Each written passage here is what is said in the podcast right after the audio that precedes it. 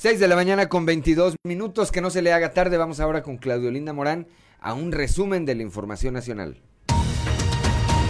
Tiene el Infonavit nuevas reglas de crédito, entre ellas ya no será un requisito tener una relación laboral vigente al momento de solicitar su crédito. Bajo este nuevo esquema, los créditos podrán ser utilizados para adquisición de vivienda nueva o existente, ampliación o remodelación de la vivienda propia, construcción de vivienda o adquisición de un terreno para construir su casa.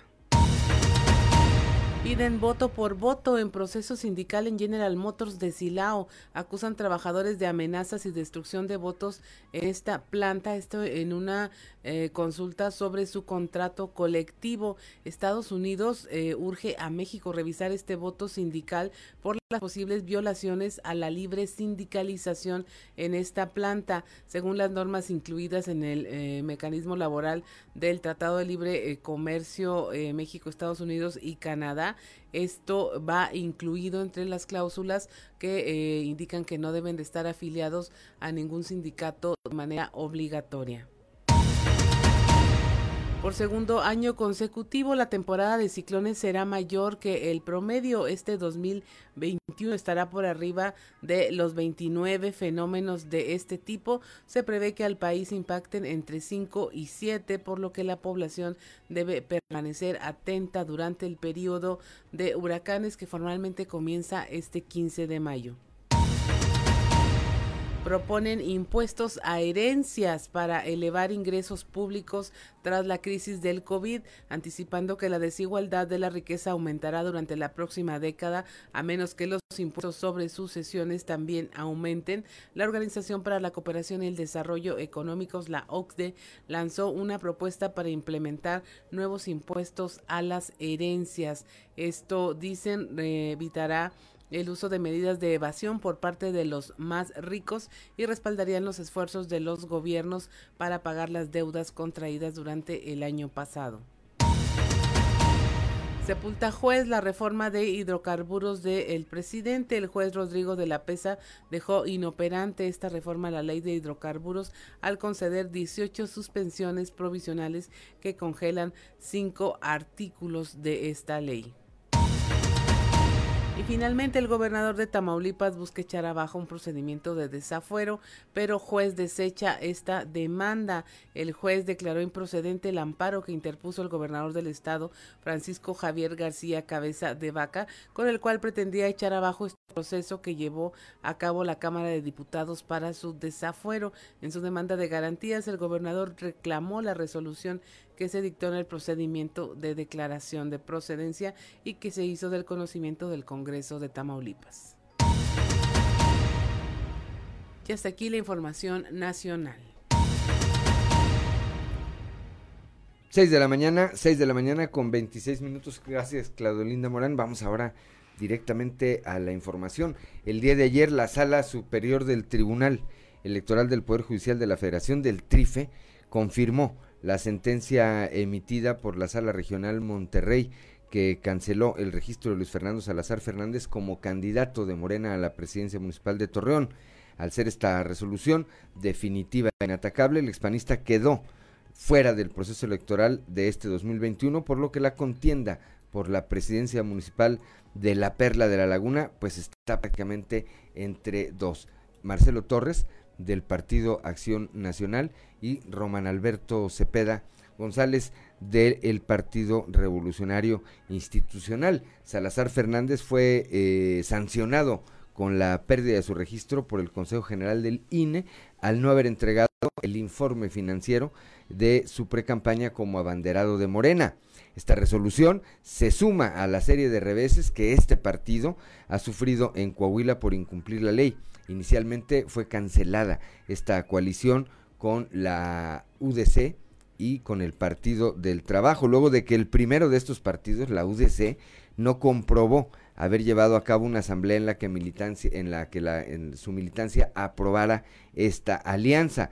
Posteriormente, a Lenin Pérez, hoy en huelga de hambre, le fue retirado su registro como candidato a diputado federal y con ello la posibilidad de reelegirse al haber incumplido con el plazo para deslindarse del Partido Acción Nacional, partido por el que llegó a esa, a esa cruz en el Congreso de la Unión. Y finalmente a Emilio de Hoyos, candidato a la alcaldía de Acuña, también se le retiró el registro este por parte del Tribunal Electoral del Estado, al comprobarse que hizo precampaña por dos, al, mismo tiempo, por dos partidos distintos, sin que estos estuvieran legalmente, legalmente en coalición. De tal manera que, bueno, pues no ha sido, en definitiva, la elección, la elección de Morena. Lleva estos reveses. Ayer quedó eh, este, este más ya totalmente definido, ahora sí por parte de la sala superior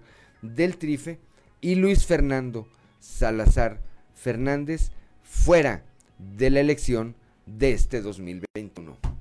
6 de la mañana, 6 de la mañana con 29 minutos. Vamos, Claudelinda Morán, ahora a un panorama informativo estatal.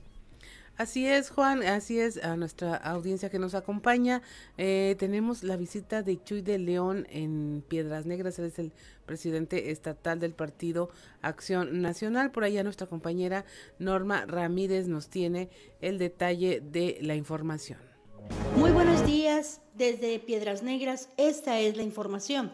En su visita a esta ciudad, el presidente estatal del Partido Acción Nacional, Jesús de León Tello, declaró que todo está dando como resultado en la presente elección que la pelea va entre dos, el Partido Revolucionario Institucional y el Partido Acción Nacional que representa. En este partido afirma, pues se lleva a la delantera por el tipo de candidatos que tiene a la presidencia municipal como a la Diputación Federal. Al respecto dijo esto hacer una evaluación de lo que hemos venido avanzando ya en campaña, ¿no?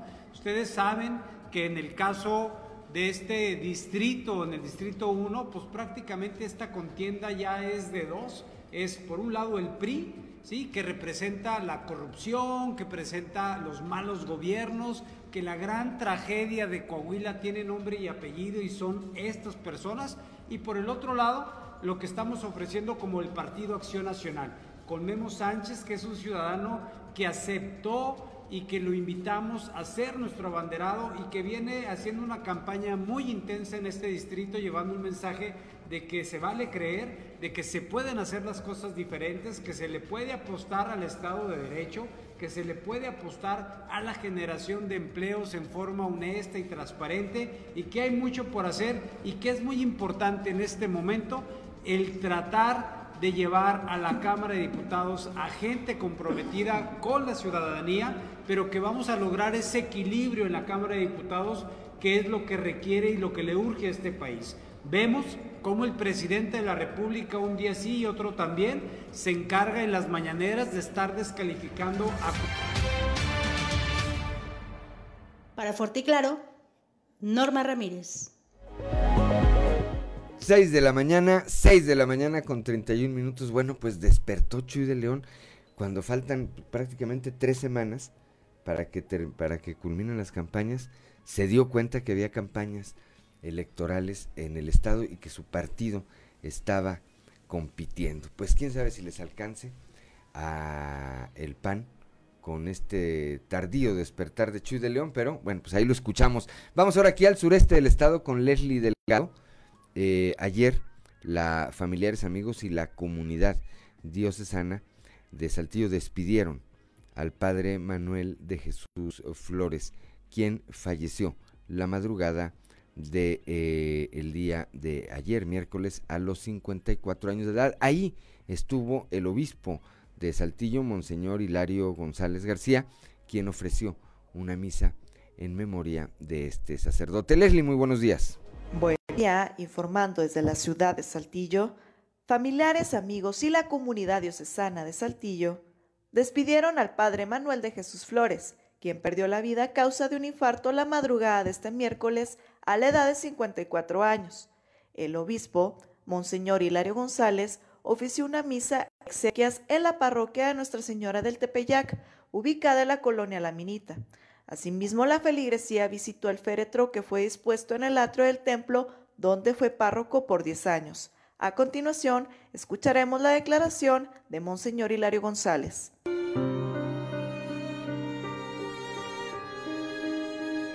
Sí, pues este el padre Manuel de Jesús Flores este, muy activo y alguien joven, 54 años. Este, pues la evolución de su enfermedad pues lo, lo llevó ya al fin de su vida y hoy venimos a ponerlo delante de Dios para que el Señor lo reciba y le recompense de acuerdo pues, a su trabajo, a su ministerio y obviamente el cariño de la gente, de los padres y pues venimos aquí a, a encomendarlo a Dios. Palabras de consuelo para la feligresía de este. Pues este, siempre perder un sacerdote, ya lo habíamos platicado con lo de la pandemia, ¿verdad? Es, es un golpe emocional, espiritual y pues también este, es una pérdida que para reponerla pues nos va a costar, ¿verdad? Tiempo, nos va a costar este, pues para que salgan nuevos sacerdotes, ¿verdad? Hay una invitación también a los chavos, ¿verdad? de considerar la vocación sacerdotal, eh, con estos testimonios de padres que se han entregado y se, han puesto al servicio de, las familias, de la comunidad. Pues no, y el padre ya está, aquí hay párroco, ¿verdad? El párroco es el, padre Vicente, no, se queda este, abandonada. Este, y ya, no hay ahorita una sucesión para este, este padre porque también por su enfermedad había estado en una situación especial. Agradezco la intervención y deseo que tengan un excelente día. Sí, gracias a Leslie Delgado. 6 de la mañana con 34 minutos. Claudio Linda Morán, ¿qué más tenemos? También aquí en la región eh, sureste se registró un repunte en la industria restaurantera. Tuvieron su mejor venta ya en dos años. Esto lo afirma el presidente de Canirac, Eder López. La información con nuestro compañero Raúl Rocha. ¿Qué tal compañeros? Buenos días. Esta es la información para el día de hoy.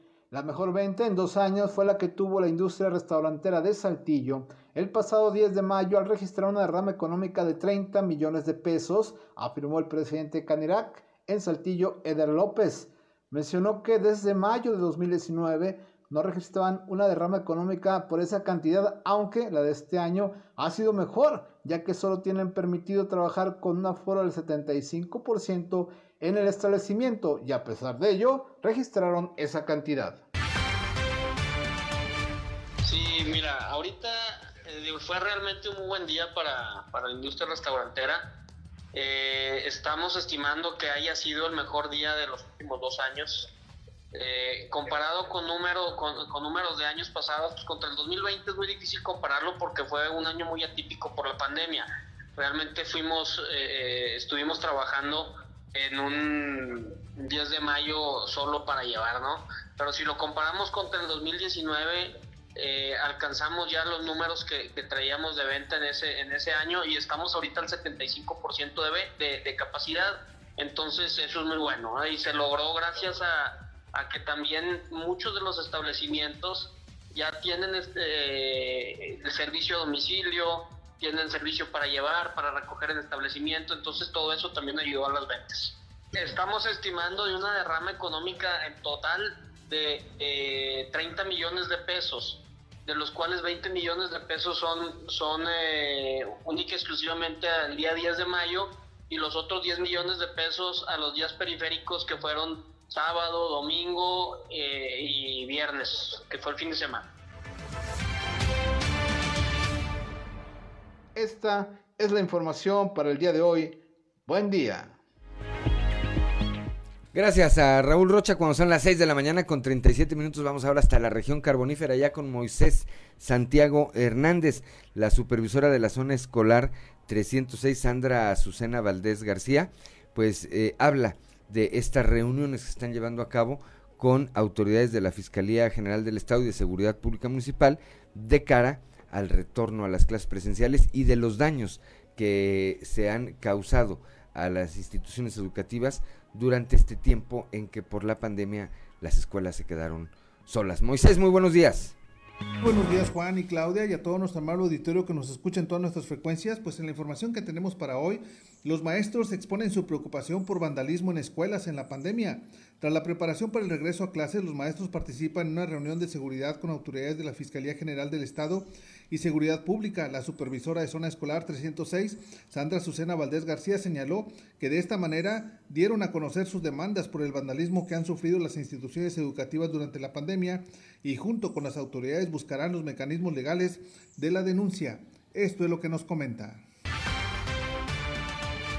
reunión de seguridad en el que nos fuimos invitadas y pues agradecemos este espacio para pues sobre todo dar a conocer nuestros sentimientos, nuestra queja, nuestras afectaciones que hemos tenido a lo largo de esta pandemia en todos nuestros centros educativos, este que han sido varios, este especialmente, bueno, yo tengo el de la Valdés Valdés 1 y en la escuela José María Morelos cinco veces han robado, entonces el que hay esos espacios nos permite exponer directamente ante las autoridades este, lo que está pasando. Y pues bueno, ellos creo que lo saben, ¿verdad? Pero también pues es bueno que lo sepan por parte de nosotros en cuanto a lo que está sucediendo y que más que ellos nos están brindando, pues bueno, pues más bien dándonos la cara pues para este, que nosotros pongamos, podamos exponer nuestra situación.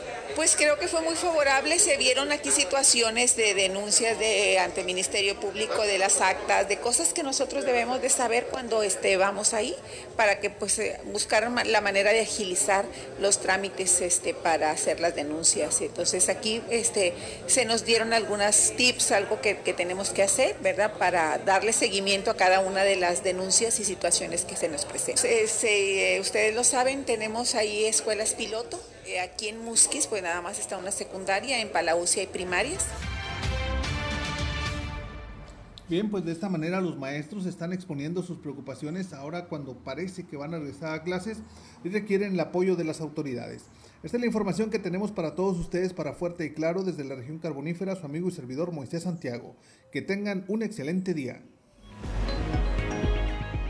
Gracias a Moisés Santiago Hernández allá desde la región carbonífera. Son las 6 de la mañana con 40 minutos. Somos Claudio Linda Morán y Juan de León. Estamos aquí en Fuerte y Claro. Cuatro minutos, somos Juan de León y Claudia Linda Morán y estamos en Fuerte y Claro. Mire, lo que le queremos presentar ahora es la portada de nuestro periódico Capital.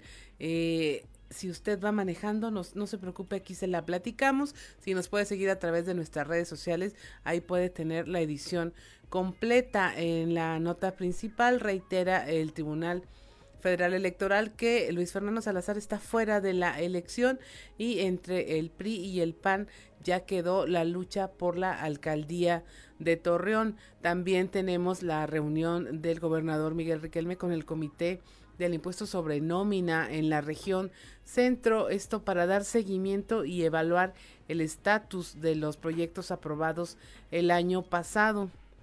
Eh, donde se presentaron los avances y proyectos también de este esquema de la ah, eh, de la infraestructura mediante asociaciones público privadas. En nuestro contenido especial del día de hoy tenemos el INEDI, la estación de radio educativa para y por los niños, un esfuerzo de un maestro que eh, pasó de hacer que sus alumnos y los niños consumieran contenidos a, durante esta pandemia, hacer que generaran los contenidos de manera propia. También tenemos un avance de las investigaciones en el caso de Marisa N., la mujer que fue pues prácticamente eh, privada de su libertad y luego asesinada.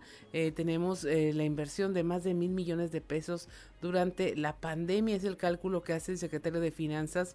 Blas Flores Dávila, la despedida del padre Manuel de Jesús Flores mediante una misa oficiada por el obispo Hilario González. El padre perdió la vida el, la madrugada del miércoles, tenía 54 años. También tenemos en el tema electoral, Chema Frausto reitera su compromiso a favor de la infancia y bueno, la campaña altruista a favor de la Cruz Roja, donde la presidenta del DIF Saltillo hace un llamado para ah, solidarizarse con esta institución. Son las 6:46 de la mañana y es hora de que pare usted oreja y vamos a escuchar qué se dice en los pasillos.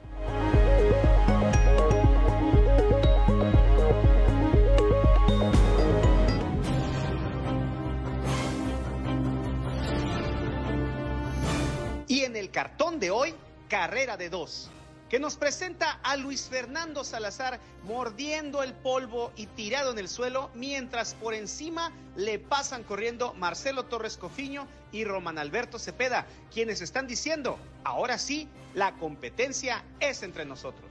Sin miedo al ridículo. Con esa frase terminaron ayer una transmisión Luis Fernando Salazar y Antonio Atolini, quienes, sin más que hacer en el ámbito electoral, se la pasaron de rol en la comodidad de un vehículo haciendo campaña en la Perla de la Laguna y, efectivamente, de risa loca y pena ajena. Lo que ahora se dedica a hacer Luis Fer, como le dice a Tolini Salazar, y el comandante Atolini, como cariñosamente llama el ex niño azul al candidato a diputado federal. Por lo pronto, y al margen del vacilón y buen humor con el que Luis Fer se toma su eliminación definitiva de la contienda electoral, en donde afinan estrategias es en los cuarteles de Marcelo Torres y Román Alberto Cepeda, candidatos del PAN y PRI respectivamente, sabedores de que será entre ellos dos y nadie más la lucha por la alcaldía de Torreón. En el norte del estado, también sin miedo al ridículo, los que siguen en su etapa de culpar a todos de sus propios errores son Emilio de Hoyos y Lenin Pérez, quienes por cierto, a dos días de haber iniciado su movimiento de protesta, no han recibido ni un WhatsApp del dirigente nacional de Morena, Mario Delgado. ¿Será cierto lo que se dice entre los verdaderos morenistas de que cada vez les pesa más haberse aliado con la hoy muy deteriorada UDC? Acá por el sureste, quien ayer fue motivo de diversos comentarios en las redes y en la propia ceremonia luctuosa del padre Manuel de Jesús Flores, fue el hoy obispo emérito de Saltillo, don Raúl Vera López. Mientras hubo quienes atribuyeron el fallecimiento del sacerdote a la depresión que sufrió luego de que Vera lo removió de su cargo en la colonia La Minita, hubo quienes aseguran que no fue así. Las opiniones a favor y en contra, por cierto, salieron empatadas.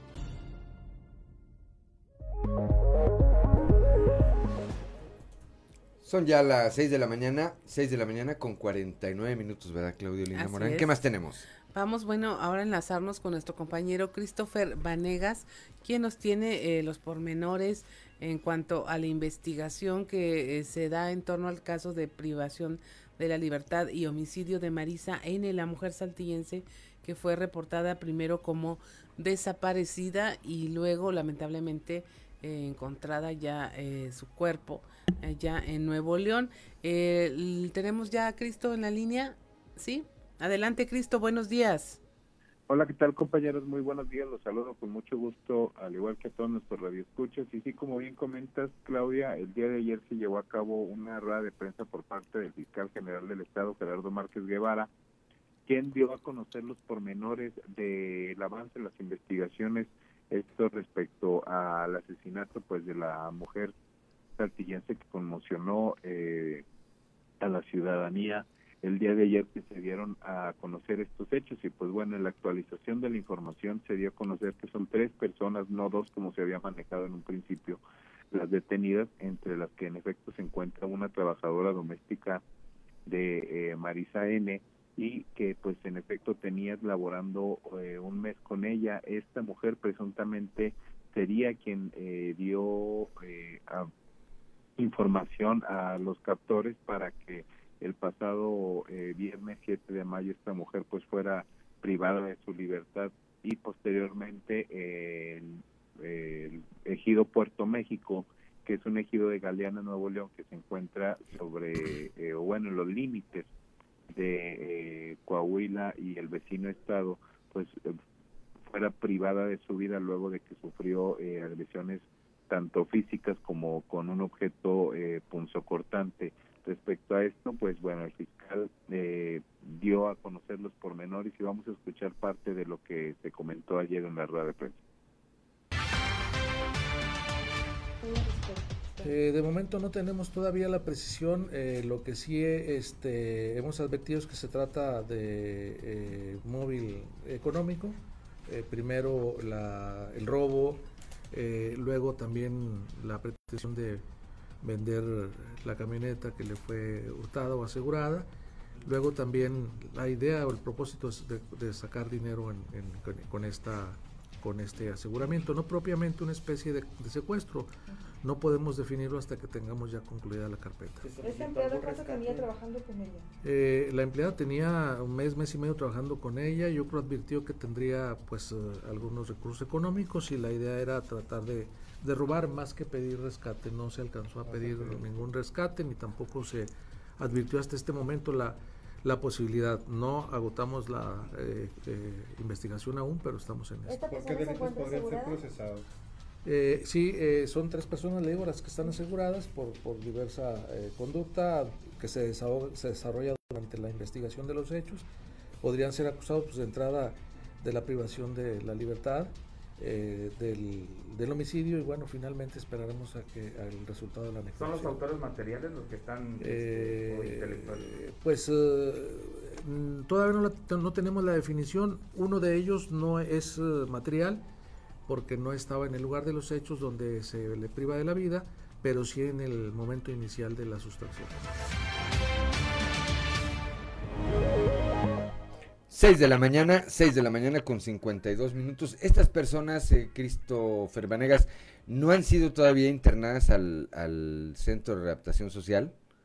No, aún no, Juan, debido a que, eh, bueno, se están realizando diligencias en el estado de Nuevo León, entonces el fiscal dio a conocer ayer que mientras estuvieran realizando las diligencias eh, no se podía integrar esto, además de que aún no se gira la orden de aprehensión, que se estaba trabajando eh, en ello para poderla girar, eh, bueno, pues ya en las próximas horas o bien eh, durante estos días, se estima que sea en el transcurso del día cuando se gire la orden de aprehensión y una vez que sea girada, sean ingresados al penal para iniciar el proceso legal en su contra.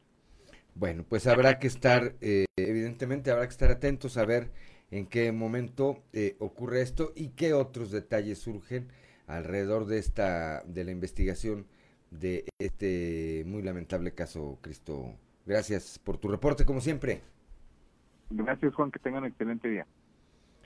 Ya son las 6 de la mañana, 6 de la mañana con 53 minutos. Bueno, a ver, vamos a presumirles aquí Claudio Linda Morán.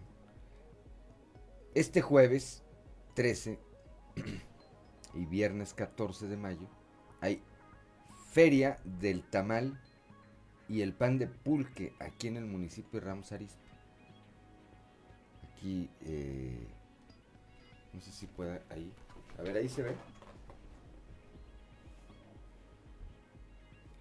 Ahí se ve, ahí. Eh, ándale, está, mira. Es la eficiencia de Ociel. Que a tres manos hace aquí cualquier cantidad de cosas. Bueno, hay Feria del Tamal aquí jueves y viernes, el 13 y 14 de mayo, en eh, Ramos Arispe, en la Plaza de Armas, a partir de las 4 de la tarde. Más de 30 expositores de tamales y pan de pulque. Si usted le quiere dar un susto al colesterol y a la dieta, pues aproveche, vale mucho la pena. Aprovechamos también para eh, agradecer las autoridades municipales que encabeza Chema Morales. Mandó tamales, ¿verdad? Nos mandó tamales. Y pan de pulque, ¿verdad? pan de pulque. Eh, venían como seis paquetes de tamales y del elevador para acá. Ya Cristian llegó con tres nada más. Ahí se extraviaron tres, tres, este, tres docenas de tamales. No, muchas gracias al alcalde de Ramos Arispe. Eh, y aquí estamos comentando esto que va a ocurrir 13 y 14 de mayo a partir de las 4 de la tarde. Si tiene oportunidad, dese una vuelta al municipio de Ramos Arispe, pruebe unos ricos tamales, pruebe el mejor pan del de pulque del mundo. Ahí. Son las 6 de la mañana, 6 de la mañana con 55 minutos. Somos Claudio Linda Morán y Juan de León. Estamos aquí en Fuerte y Claro. Ya son las 6 de la mañana, 6 de la mañana con 59 minutos. Estamos aquí en Fuerte y Claro. Somos Claudio Linda Morán y Juan de León. Ya tenemos en la línea, todavía no, todavía no tenemos en la línea a Guadalupe Pérez. Bueno, allá en el norte del estado continúa Lenin Pérez y Emilio de Hoyos en su eh, huelga de hambre, dicen. Que están en huelga de hambre. Pues están protestando porque ellos incumplieron con la ley, las autoridades electorales les impidieron participar en este proceso electoral, pero ellos están en huelga de hambre y ahora, pues, eh, buscando ser protegidos, que sean protegidos en las enaguas del presidente. El diciendo, señor presidente, no se olvide de nosotros volteé para acá. Y que eh, de, ver- de verdad, qué incongruencia.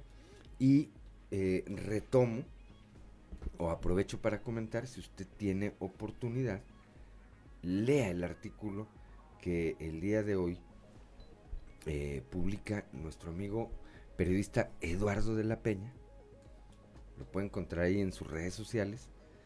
Este, y también en las páginas del diario de Coahuila.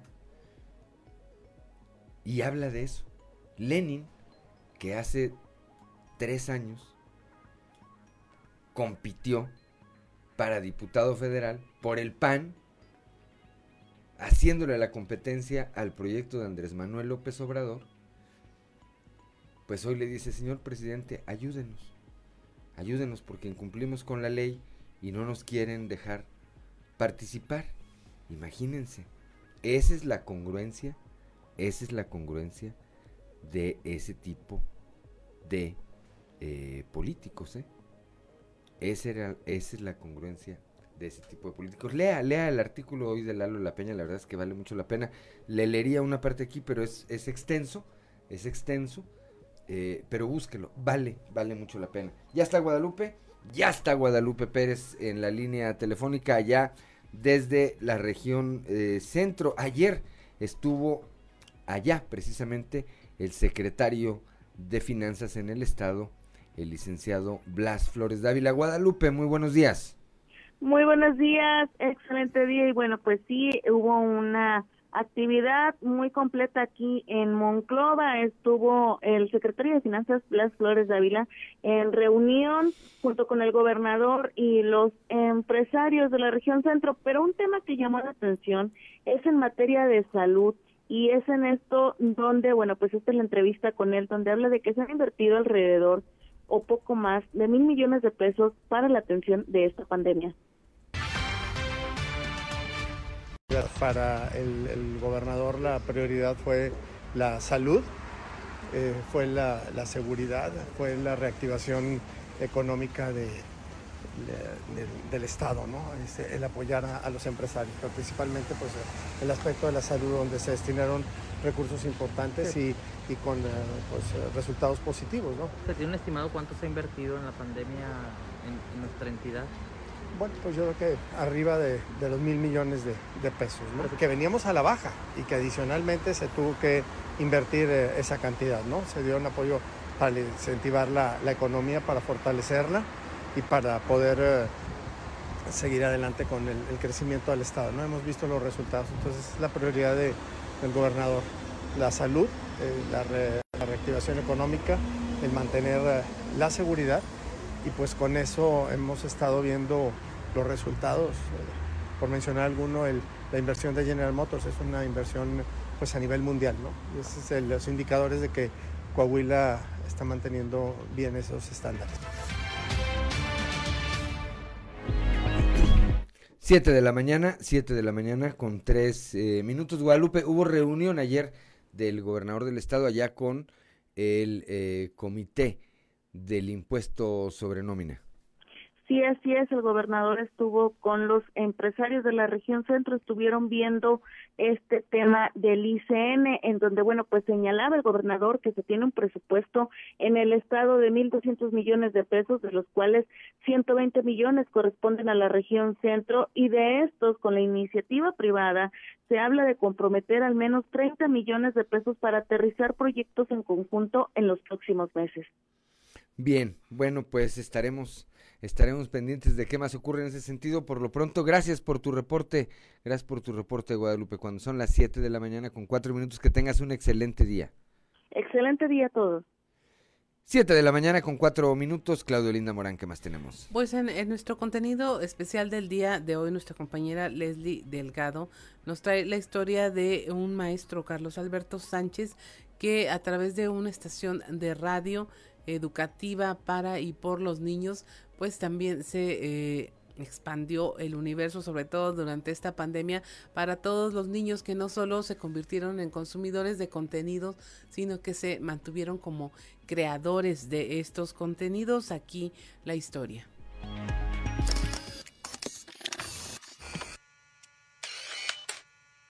Lo que comenzó como una actividad motivante para los estudiantes se convirtió en un proyecto único en Coahuila.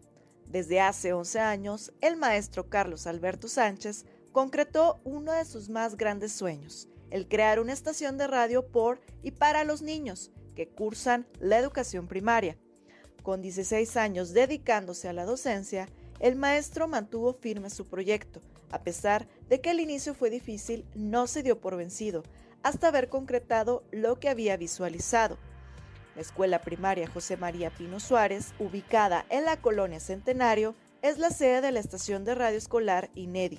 Cada semana realizan un programa abordando diversas temáticas, incluso algunas con un corte progresista como el feminismo. Para el director del INEDI, el lograr que los niños llegaran a ser autosuficientes fue algo que anheló cuando arrancó con este ejercicio. Actualmente los creadores de contenidos lograron hacer propia la estación de radio. Tras poder consolidarse como una estación, Carlos mantuvo la idea de implementar un estudio de televisión con el propósito de ampliar los medios de transmisión de su contenido. Fue en el 2018 cuando comenzaron a crear cápsulas en las instalaciones rudimentarias. Televisión la, iniciamos en el 2018, eh, igual, eh, en ceros, eh, como, como lo hicimos con la radio. es mucho más complejo la televisión, mucho más complejo y, compramos unas cámaras muy sencillas, cámaras este, web, pero bueno, HD, programas pues muy sencillos, ¿no? Y empezamos a, crear contenido en base a un noticiero, un noticiero infantil, que también abarcará pues todas las disciplinas, todas las materias, todos los, temas que vemos en, educación primaria. Informó para Grupo Región Leslie Delgado. Lee el reportaje completo en nuestras redes sociales y periódico Capital. 7 de la mañana, 7 de la mañana con 7 minutos. Gracias. Gracias. Eh, ahí escuchamos este reportaje de nuestra compañera Leslie Delgado. A propósito de la próxima celebración, con motivo del Día del Maestro, el secretario general de la sección 38, Jicotencal de la Cruz, comentó que ha sido un año difícil en el que los profesores siempre han estado dispuestos a cumplir con su labor. En este año hubo 200, 200 eh, fallecimientos eh, por de maestros, de los cuales 60 pertenecían a la región centro. en esta pandemia? Muy mal. muy mal, muy mal. Nosotros, eh, desgraciadamente, los que perdieron la batalla en, todo el, el proceso de la pandemia, el tiempo de la pandemia, son alrededor de 200, 200 compañeros que desgraciadamente en el estado, en la sección 38. ¿Y aquí en la región centro? Que se vio más afectada. Aquí en la región centro fueron alrededor de, de 60 compañeros. ¿Y de qué manera se les apoyó a sus familiares? bueno, nosotros saben bien que en este tipo de situaciones el apoyo que requieran lo, ofrecimos este, de, hospital, de medicina, los, nuestros hospitales no son COVID, siempre solicitamos el apoyo del gobierno del estado este, y estuvimos siempre pendiente apoyando a los compañeros maestros. ¿Y cómo les está yendo con la atención médica actualmente? Bien, bien, la atención médica, hemos, tenemos convenios con el gobierno del estado, pronto Estaremos eh, equipando algunas de nuestras clínicas eh, con aparatos de rayos X, eh, con ambulancias. Tenemos ya también algunas ambulancias que, gracias al gobierno del estado podemos este, donar en las, en las clínicas de magisterio.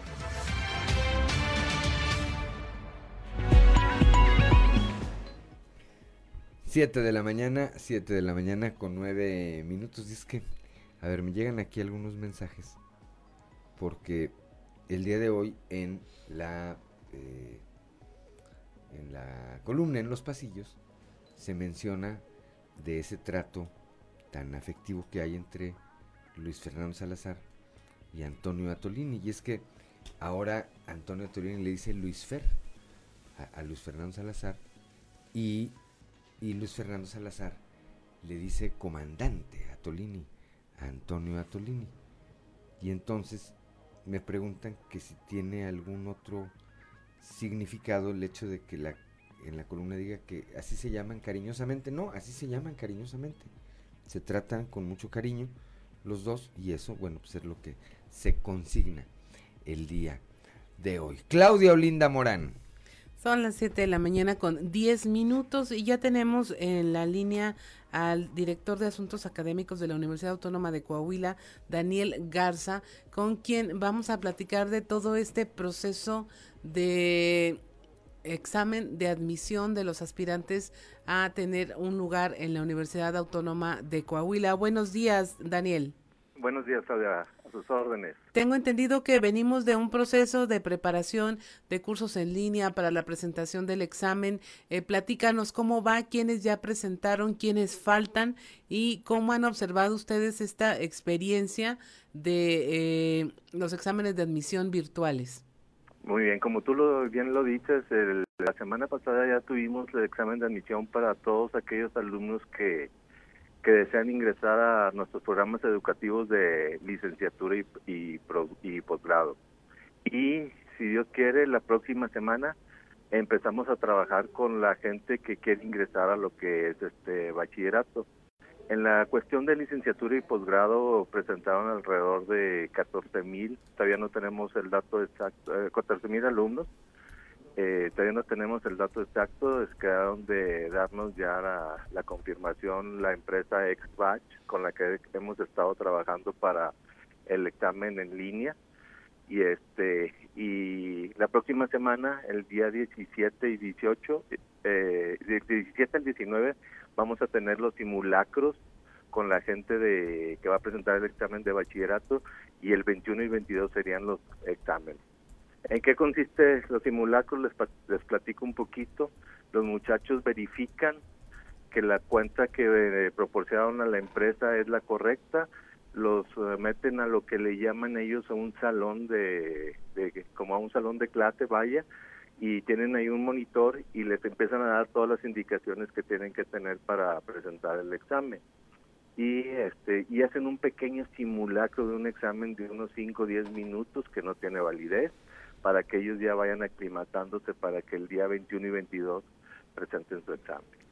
¿Cómo sintieron esta etapa donde ya los que aspiran a un lugar en, la carrera, en carreras de licenciatura en la universidad eh, presentaron? Tengo entendido de que hubo mucho rigor, eh, no se puede hacer trampa, hubo bastantes medidas de seguridad para impedir que pues, alguien pudiera vulnerar este examen.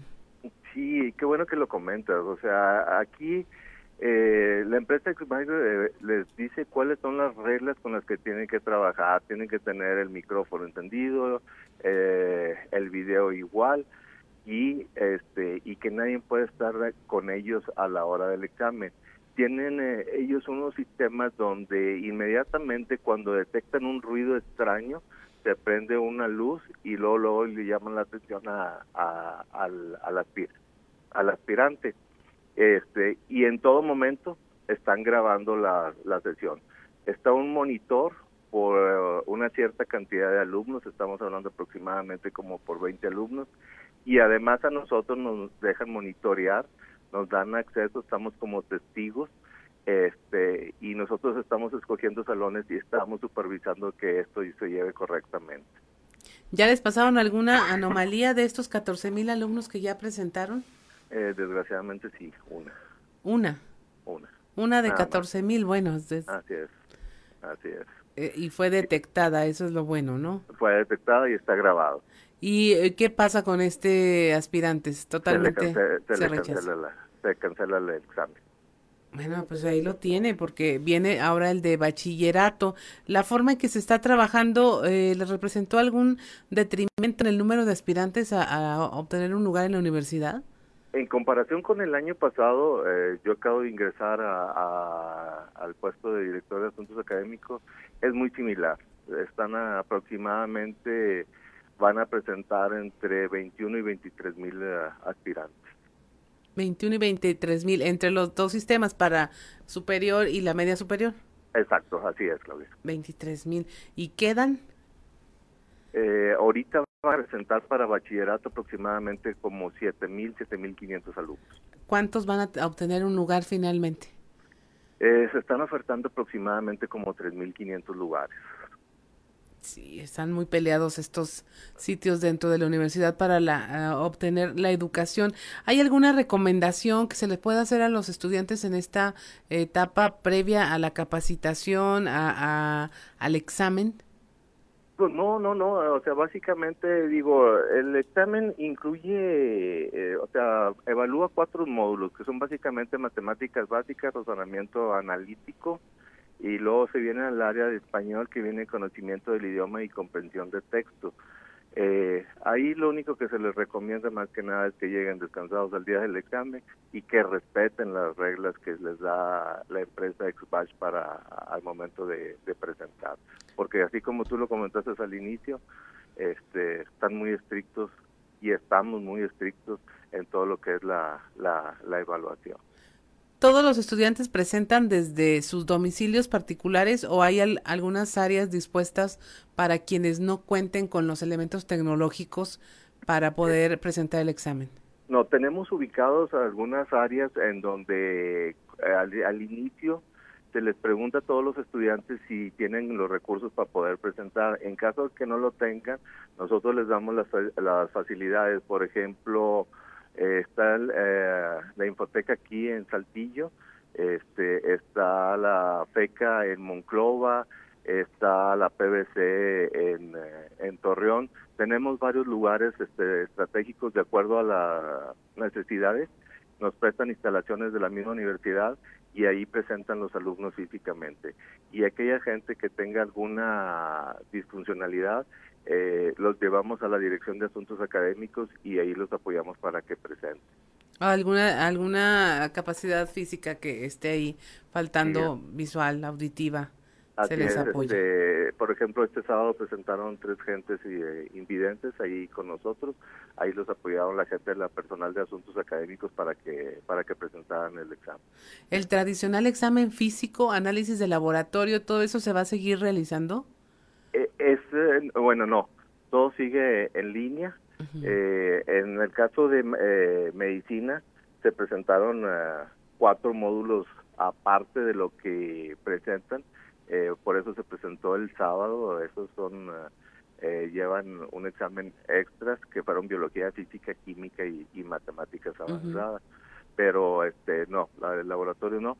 En el caso de la escuela de música sí tiene que ser presencial y también en la escuela de artes porque sí les checan algunas habilidades.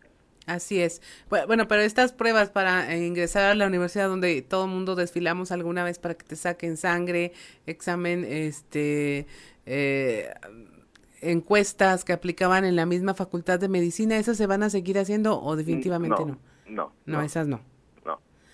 Estamos platicando con Daniel Garza, director de Asuntos Académicos de la Universidad Autónoma de Coahuila. Seguramente nuestra audiencia también está interesada, Daniel, en eh, la reposición de clases presenciales. ¿Ya tienen algo previsto?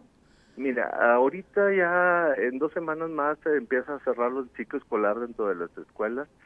Ya algunas escuelas empezaron a tener clases presenciales, sobre todo en las materias más complejas y en lo que es la cuestión de los laboratorios. Ahí sí están con todas las medidas de seguridad en grupos pequeños y de acuerdo a el criterio de cada muchacho y padre de familia si quiere ir el muchacho no no estamos haciéndolo en forma obligatoria. Pero sí ya está habiendo clases este, presenciales. Sobre aquellas sobre todo aquellas escuelas donde las materias algunas son más complejas y requiere de la presencia ahí de, del alumno sí lo hemos estado haciendo paulatinamente. Nosotros ya esperamos que en agosto ya poderlo hacer. Este, el rector nos está pidiendo un sistema híbrido en donde puedan ser clases presenciales y clases este, en línea, ya que bueno nos hemos adaptado a este modelo educativo de acuerdo a las circunstancias. Bueno, ya hemos estado haciendo ahí algunas pruebas y sobre todo algo que que se están preparando con las escuelas es este, la infraestructura, porque sí ahí sí lleva un costo, digo, poner las cámaras, el audio, el video para poder eh, transmitir desde los salones de clase. Así es, pues muchas gracias, Daniel eh, Garza, es director de Asuntos Académicos de la Universidad Autónoma de Coahuila, por haber compartido esta información con nosotros, que es de sumo interés para toda nuestra comunidad, para la comunidad en todo el estado, de hecho, y bueno, esperando los mejores resultados para que la mayor cantidad y los mejores alumnos posibles sean los que ingresen a esta casa de estudios. Muchas gracias, Daniel, que tengas una excelente jornada. Igualmente, primero Dios, muchas gracias por darnos la oportunidad de comunicarnos a, su auditorio. Son las 7.20 de la mañana, soy Claudia Linda Morán y esto es Fuerte y Claro.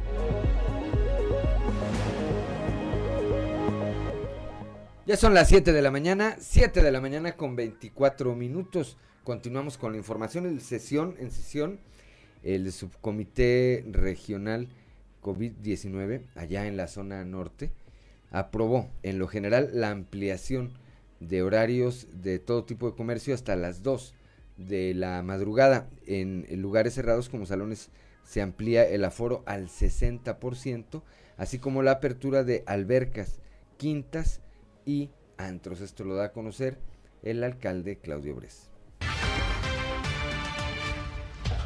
Pero producto de lo que vemos en todo nuestro país, en la región, en nuestro estado. Y aquí en Piedras Negras, en semáforo verde, se toman tres consideraciones. Se amplían los horarios de todo tipo de comercios, de la actividad comercial, de las 12 de la noche, que era la única región que mantenía este horario, y se amplía a su horario habitual, las 2 de la madrugada, de hasta las 2 de la mañana. Número 2. En lugares cerrados se amplía el aforo a 60%. Por otra parte, la actividad comercial en su general se reactiva. Quiero insistir, quiero hacer énfasis, quiero pedirle, quiero pues en parte hasta rogarle, sigamos el protocolo, cuidémonos. Hemos logrado mucho. 14 meses de pandemia, vacunaciones ya de 50 en adelante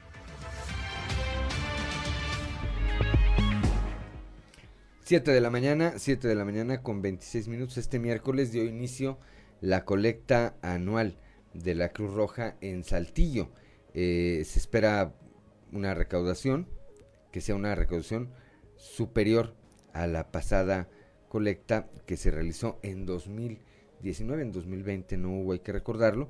Y en esta de 2019 eh, se obtuvieron recursos por más de un millón de pesos. Escuchemos a Arturo López, presidente de la Benemérita Institución aquí en la capital del estado.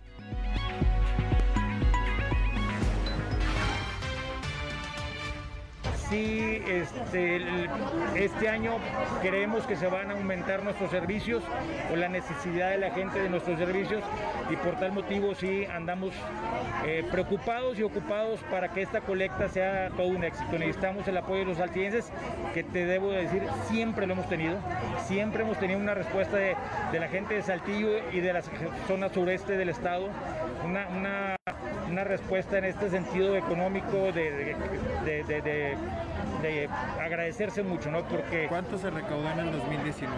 En el 2019 en el boteo se recaudaron más o menos un millón seiscientos mil pesos, alrededor de un millón seiscientos mil pesos en el puro boteo. ¿Es la meta superar?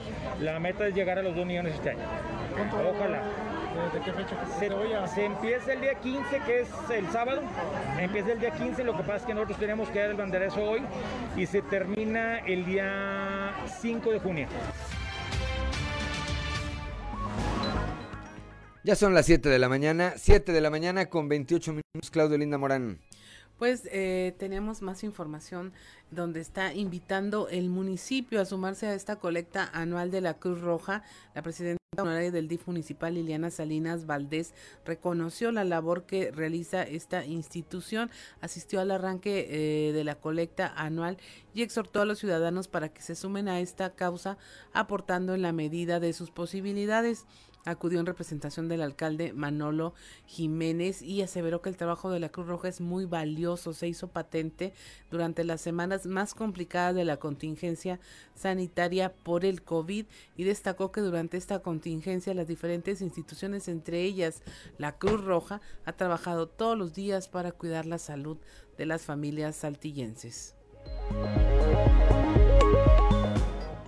7 de la mañana, 7 de la mañana con 29 minutos con el objetivo de dar seguimiento y evaluar el estatus de los proyectos aprobados el año pasado.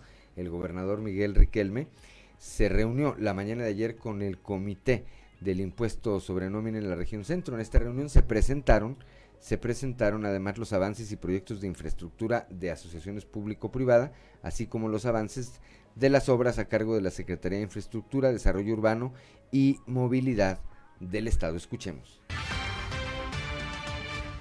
cómo fueron ya superados, incluyendo la propia, la creación de la propia Secretaría eh, de Inversión Productiva que hoy preside Gerardo Berlanga y que por primera vez se presenta Miguel Algara como titular de la Secretaría de Infraestructura del Gobierno del Estado. Entonces hoy se tuvo una buena reunión con los empresarios de aquí de la región para constatar avances y ver todo lo que sigue eh, ahora en, el, trabajo que hemos realizado, el trabajo técnico, el trabajo en campo y, sobre todo ya la culminación de los proyectos que se deben tener para poder eh, nosotros ingresar todos los, eh, los números oficiales de, estos proyectos y también contar con el visto bueno de la Secretaría de, la Secretaría de Hacienda. En, en total en el Estado son alrededor de 1.200 millones los que, los que se tienen por, I, por ISN. Aquí en la región centro son alrededor de, 100, de 120 millones. Hemos buscado en consenso con los empresarios comprometer alrededor de 30 para, para poder constituir los proyectos que en conjunto con la iniciativa privada vamos a hacer en los próximos meses. Saber gastar con Gianco Abundis. Ya son las 7 de la mañana, 7 de la mañana con 31 minutos y como todos los jueves, desde allá, desde la Ciudad de México, la capital de los temblores, como le digo yo, nuestro amigo Yanko, Yanko Abundis. Yanko, muy buenos días. ¿Qué tal, mi querido Juan? ¿Cómo te va? Bien, aquí vamos, ya, pues ya en jueves, ya, ya jueves sabe, como dicen, sabe a viernes, es el, el jueves es un viernes chiquito. Exactamente, hay que preparar el fin de semana y bueno, pues con la mesura de siempre porque esto todavía no acaba.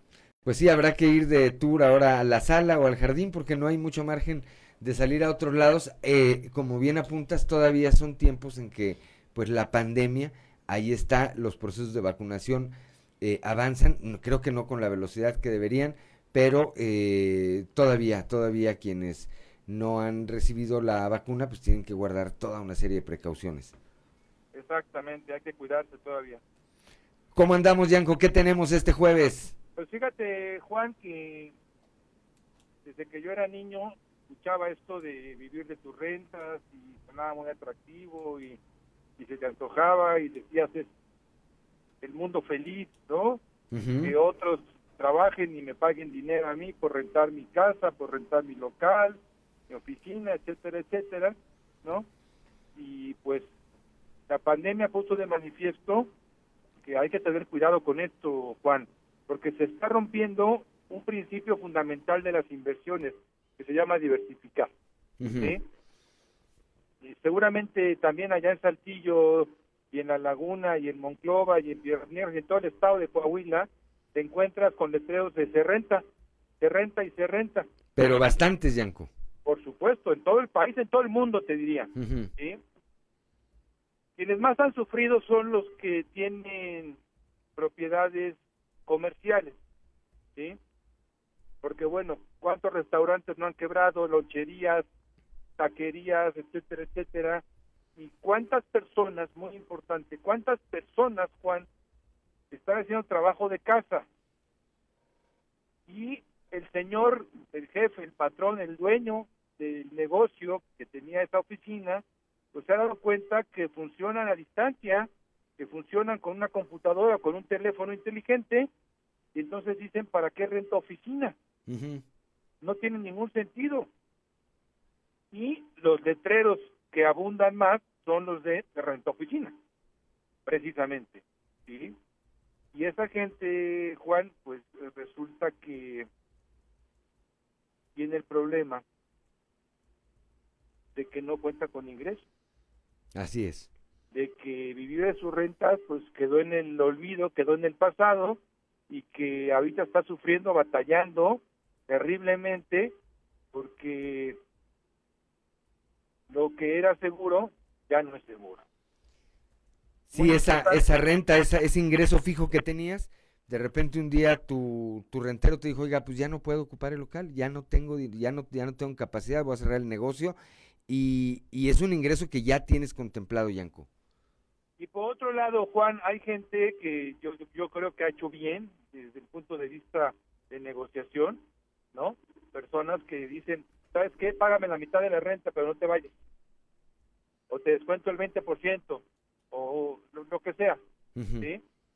Pero volvemos a lo mismo, están eh, percibiendo menos dinero y, y- y- y es un problema porque si recibían 10 mil pesos, pues ahora están recibiendo 5 mil, o están recibiendo 6 mil, ¿no?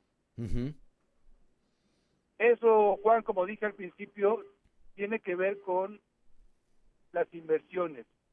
Es bueno tener ladrillos, es bueno, por supuesto que es bueno tener ladrillos, indiscutiblemente. Lo que no es bueno, Juan, es que todo, absolutamente todo, lo inviertas en ladrillos. ¿Sí? Porque te puedes quedar con sorpresas como esta. Ya platicaremos la semana entrante de las condiciones que se deben dar para que sea un buen negocio el tener bienes raíces, Juan, porque no es para todos.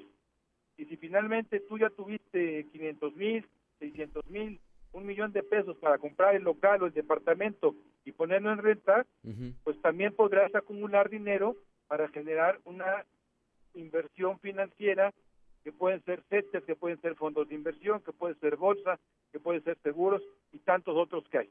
Sí, ¿no? tienes que, tienes que diversificar en la, obviamente en la medida de las posibilidades, porque pues eventualmente ocurre esto, ¿no? Creo que el tema de la pandemia nos agarró a todos, a todos, eh, sin ninguna preparación para esta situación económica que íbamos a vivir, de que se cerraran durante al menos tres meses prácticamente la totalidad de eh, los negocios, salvo aquellos que eran eh, esenciales, pero muchos otros, bueno, pues ahí, ahí se acabaron y quienes, como bien apuntas, tenían invertido o tienen invertido todo en eh, bienes raíces, pues evidentemente que ahí perdieron, ahí perdieron mucho dinero, Yanko.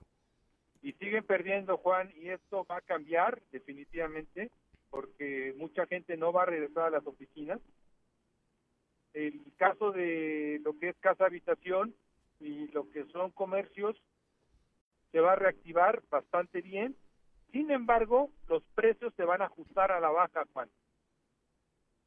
Sí, totalmente, totalmente, porque pues ya, ya perdió, ya perdió ese valor.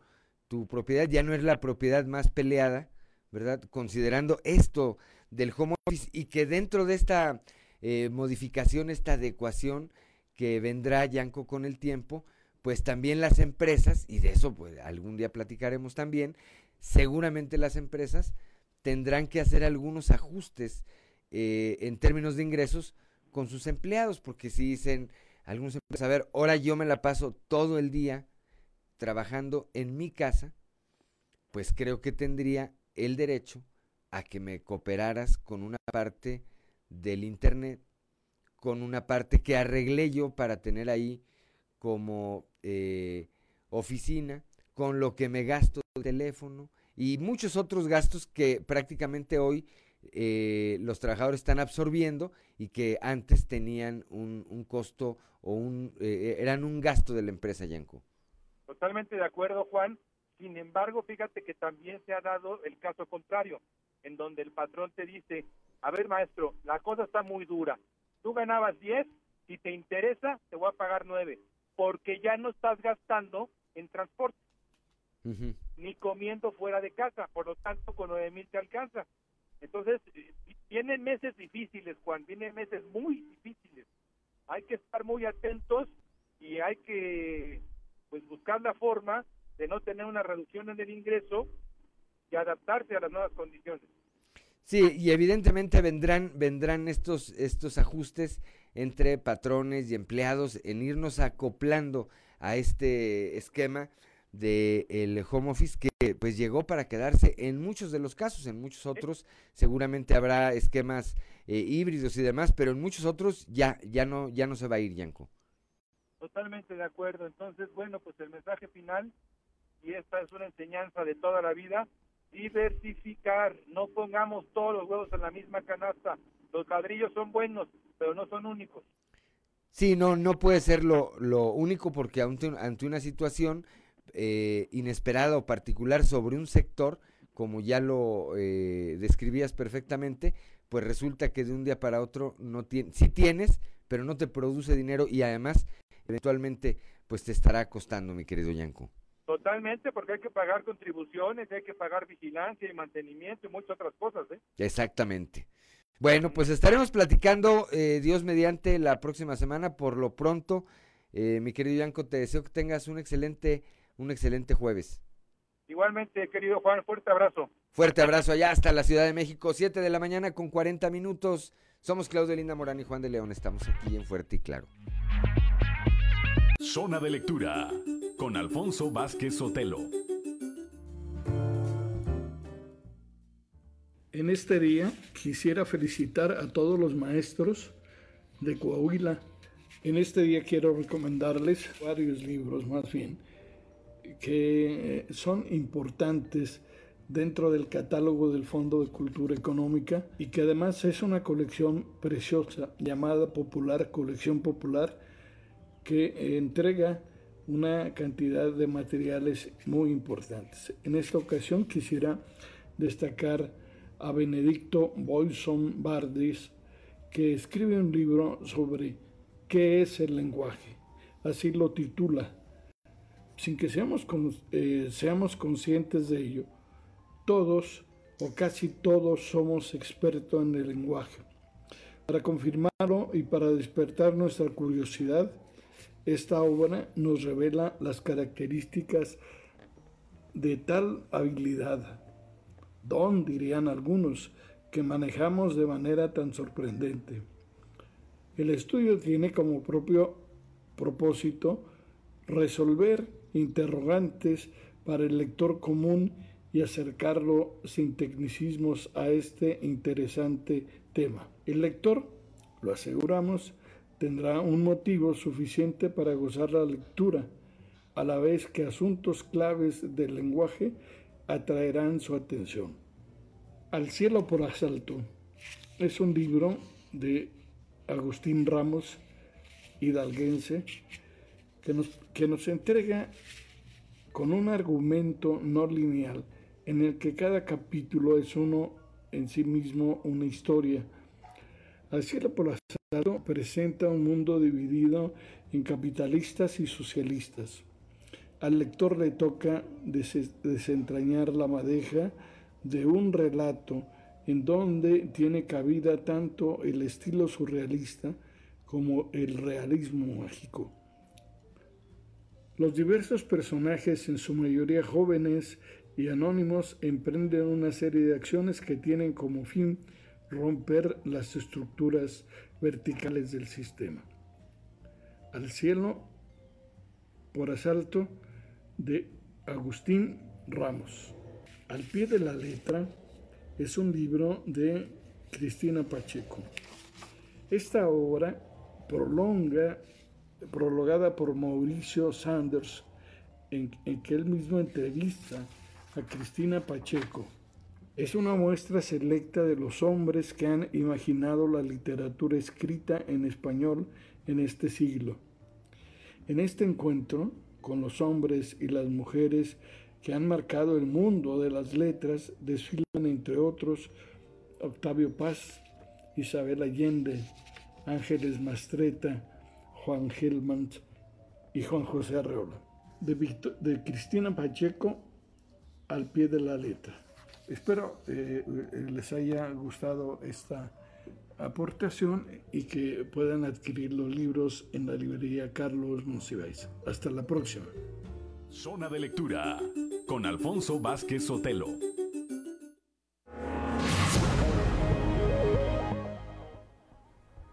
Son ya las 7 de la mañana, 7 de la mañana con 47 minutos, hora de ir a las voces de hoy en Fuerte y Claro con Ricardo Guzmán.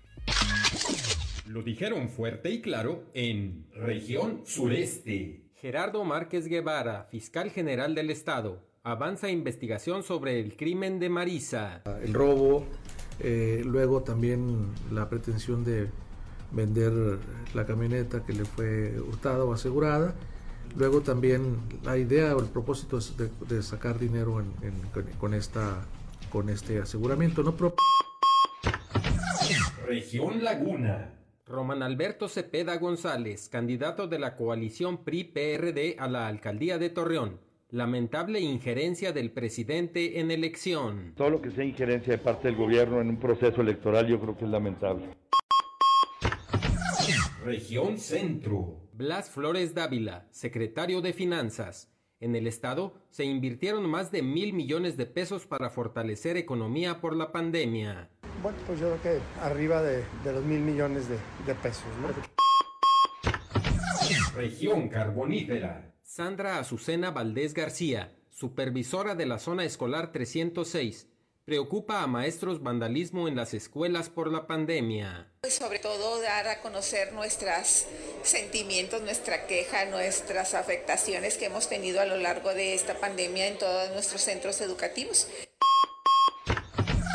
Región Norte. Claudio Bres, alcalde de Piedras Negras, aprueba Subcomité de Salud Norte apertura de antros y albercas. Se amplían los horarios de todo tipo de comercios, de la actividad comercial de las 12 de la noche, que era la única región que mantenía este horario, y se amplía a su horario habitual, las 2 de la madrugada. Las voces de hoy en fuerte y claro. Ya son las 7 de la mañana, 7 de la mañana con 49 minutos. Un resumen de la información, de la información nacional con Claudia Olinda Morán. Tiene Infonavit nuevas reglas de crédito, entre ellas ya no será requisito tener una relación laboral vigente para hacer uso del mismo. Bajo este nuevo esquema, los créditos podrán ser utilizados para adquisición de vivienda nueva o existente, ampliación o remodelación de la vivienda propia, construcción de vivienda o adquisición de un terreno para construir. Piden voto por voto en proceso sindical en General Motors de Silao. Acusan los trabajadores de amenazas y destrucción de votos en esta planta. Esto al consultar sobre el contrato colectivo en la planta de General Motors Estados Unidos urge a México revisar este voto sindical por las posibles violaciones a la libre sindicalización. Por segundo año consecutivo, la temporada de ciclones será mayor que el promedio. Este 2021 estará por arriba de 29 fenómenos de este tipo. Se prevé que al país impacten entre 5 y 7, por lo que la población debe permanecer atenta. El periodo formalmente de huracanes comienza este sábado 15 de mayo, aunque ya se presentó en forma anticipada la tormenta Andrés en el Océano Pacífico. Proponen eh, impuestos a herencias para elevar ingresos públicos tras la crisis del COVID, anticipando que la desigualdad de la riqueza aumentará durante las próximas décadas, a menos que los impuestos sobre sucesiones también aumenten. La Organización para la Cooperación y el Desarrollo Económicos, la OCDE, lanzó una propuesta para implementar impuestos a las herencias. Un impuesto más sólido evitaría el uso de medidas de, evasión por parte de los más ricos y también respaldaría los esfuerzos de los gobiernos para pagar las deudas contraídas durante la pandemia. Sepulta juez reforma de hidrocarburos del presidente. El juez Rodrigo de la Pesa dejó inoperante esta reforma de ley al conceder 18 suspensiones provisionales que congelan cinco artículos. Y finalmente el gobernador de Tamaulipas busca echar abajo el procedimiento de desafuero. Francisco Javier García Cabeza de Vaca pretendía dar marcha atrás al proceso que inició la Cámara de Diputados en su demanda de garantías, reclamó la resolución que se dictó en su contra. 7 de la mañana, 7 de la mañana con 52 minutos y con el show de los famosos de Ámbar y Lozano prácticamente despedimos el espacio informativo del día de hoy. Lo esperamos mañana a partir de las 6 y hasta las 8 de la mañana aquí en Fuerte y Claro.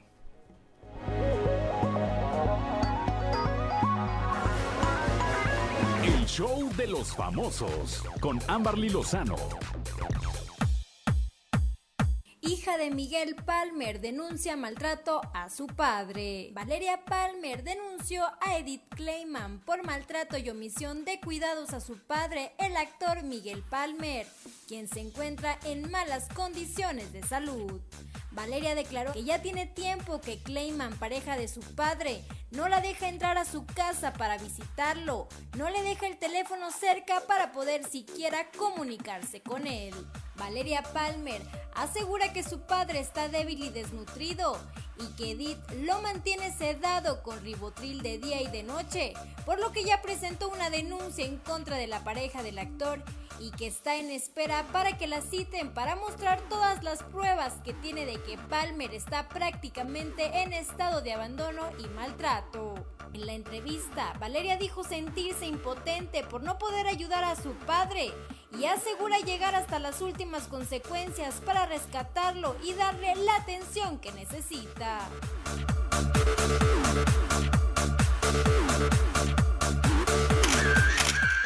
polémica con himno nacional, Pepe y Ángel Aguilar anuncian gira por México y Estados Unidos. La polémica que generó Ángel Aguilar tras su entonación del himno nacional en la pelea del Canelo pronto será un recuerdo minúsculo para ella, pues pronto realizará una enorme gira junto a su papá, Pepe Aguilar y su hermano Leonardo, Jaripeo sin Fronteras, con la que la dinastía recorrerá Estados Unidos y México. Aguilar espera que para entonces pueda asistir el 100% del público, gracias al buen ritmo de la campaña de vacunación en Estados Unidos. El anuncio de la guía coincidió con la polémica en torno a su hija Ángela, por la forma en la que entonó el himno a México antes del combate de boxeo. Pepe Aguilar defendió a su hija al asegurar que fue más lenta de lo habitual por la dificultad que supuso para ella en un gran estadio con problemas de sonido. Reportó para Grupo Región a Amberly Lozano.